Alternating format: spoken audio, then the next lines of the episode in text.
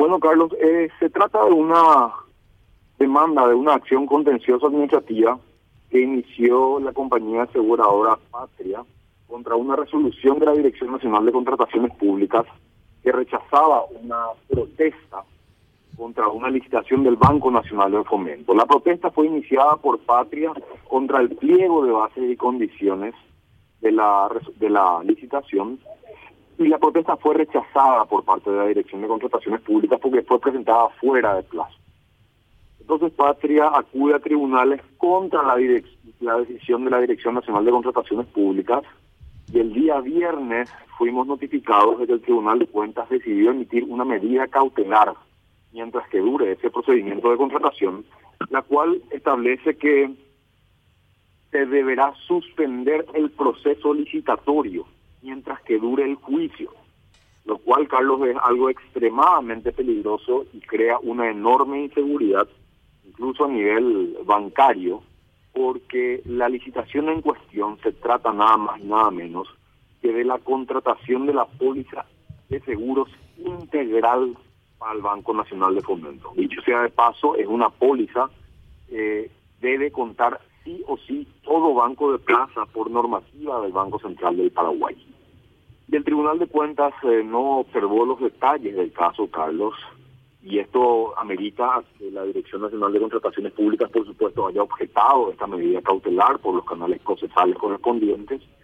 Esta medida cautelar dictada contra el procedimiento de contratación, pero el procedimiento de contratación ya terminó porque ya hay eh, adjudicación a la empresa Yacereta y otra empresa más, no recuerdo cuál es, y eh, incluso la póliza que estaba vigente antes de la licitación ya ya terminó su vigencia, se estaría dejando sin cobertura al Banco Nacional de Fomento por orden del Tribunal de Cuentas. Realmente no es una cuestión eh, saludable para el sistema esta medida cautelar, Carlos. ¿Y, qué, hizo Contrataciones Públicas ante esta resolución? Ante esta resolución, por supuesto, nosotros apelamos, también estuvimos eh, analizando con la eh, con el Banco Nacional de Fomento, con la institución pública licitante y con la empresa adjudicada, cuáles van a ser los pasos procesales que estas partes van a tener en cuenta, porque el Tribunal de Cuentas ni siquiera dio participación al Banco Nacional de Fomento ni a la empresa adjudicada en este juicio. Y son partes procesales o deberían ser partes procesales con un interés muy importante que es, eh, por supuesto, mantener viva la licitación por parte del BNS y viva la adjudicación por parte de la empresa que participó, participó perdón, del proceso de licitación y resultó adjudicada. Es una cuestión para nada común en el ámbito procesal de tribunales, Carlos, y para nosotros es una cuestión preocupante más que el caso en sí en materia de demandas contra el Estado es una cuestión preocupante porque frena un proceso de contratación sumamente fundamental y que no puede tener ningún corte durante ni siquiera un segundo. O sea, no puede haber corte de cobertura de seguro integral en un banco ni siquiera un segundo, Carlos. Sería un riesgo realmente enorme y como te decía, eh, es incluso una cuestión que viene de la normativa regulatoria del Banco Central del Paraguay contar con este tipo de pólizas para el Banco de Fomento como cualquier banco de plaza. Eh, director, sin ser un entendido ni mucho menos, eh, ¿no cabía la posibilidad de una revocatoria y no una apelación? Sí, también. Y justamente las partes, eh, las otras partes, el DNS y el y la empresa adjudicada presentaron pedidos de revocatoria y nosotros también pedimos esa revocatoria y la apelación, Carlos.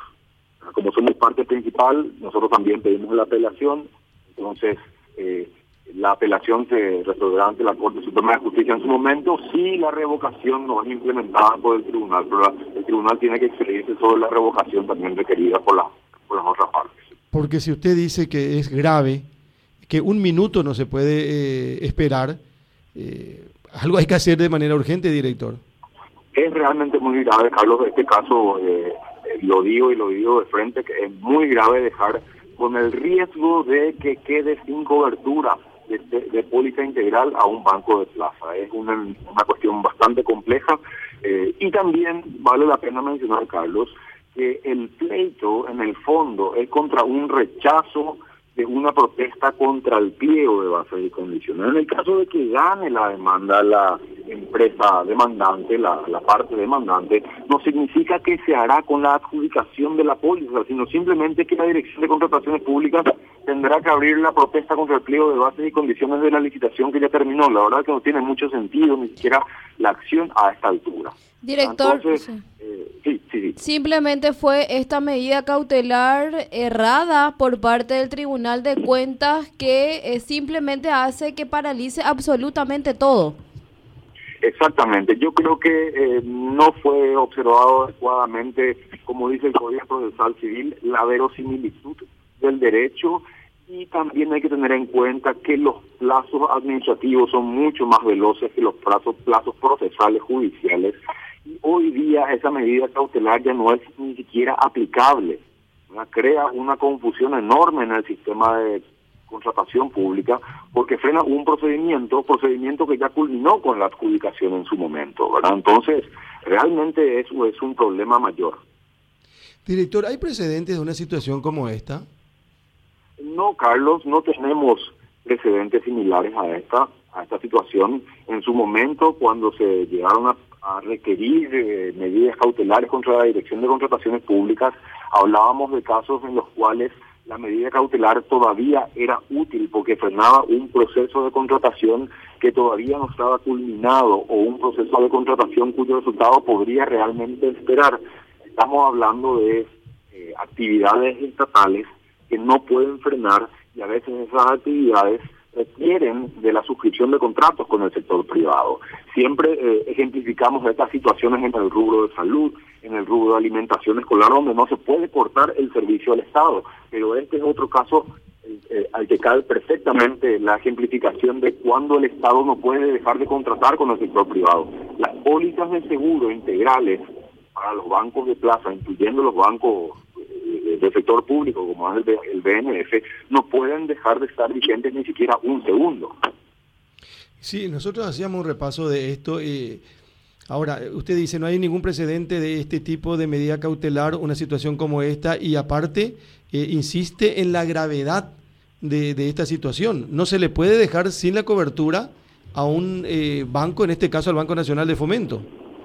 Claro, claro. Eh, para aclarar, Carlos, por supuesto existen medidas cautelares contra la Dirección de Contrataciones Públicas, pero no se trata de medidas cautelares contra procesos que tengan esta naturaleza y en esta etapa. Estamos hablando de medidas cautelares contra sanciones dictadas por la Dirección de Contrataciones Públicas contra ciertos proveedores eventualmente, pero no este tipo de situaciones, Carlos. Es realmente eh, preocupante, por supuesto que implementaremos todos los canales procesales correspondientes para buscar el levantamiento y la revocación en su momento de esta medida cautelar y, estamos eh, seguros de que con una buena explicación de la situación, eh, tanto el Tribunal de Cuentas como de si eventualmente hace falta la Corte Suprema de Justicia entenderán la, la situación, Carlos, porque realmente es preocupante por sobre todas las cosas para el Banco Nacional de Fomento, más que para la Dirección de Contrataciones Públicas o para que la empresa privada. Es para el Banco Nacional de Fomento quien se lleva la carga más pesada en esta situación.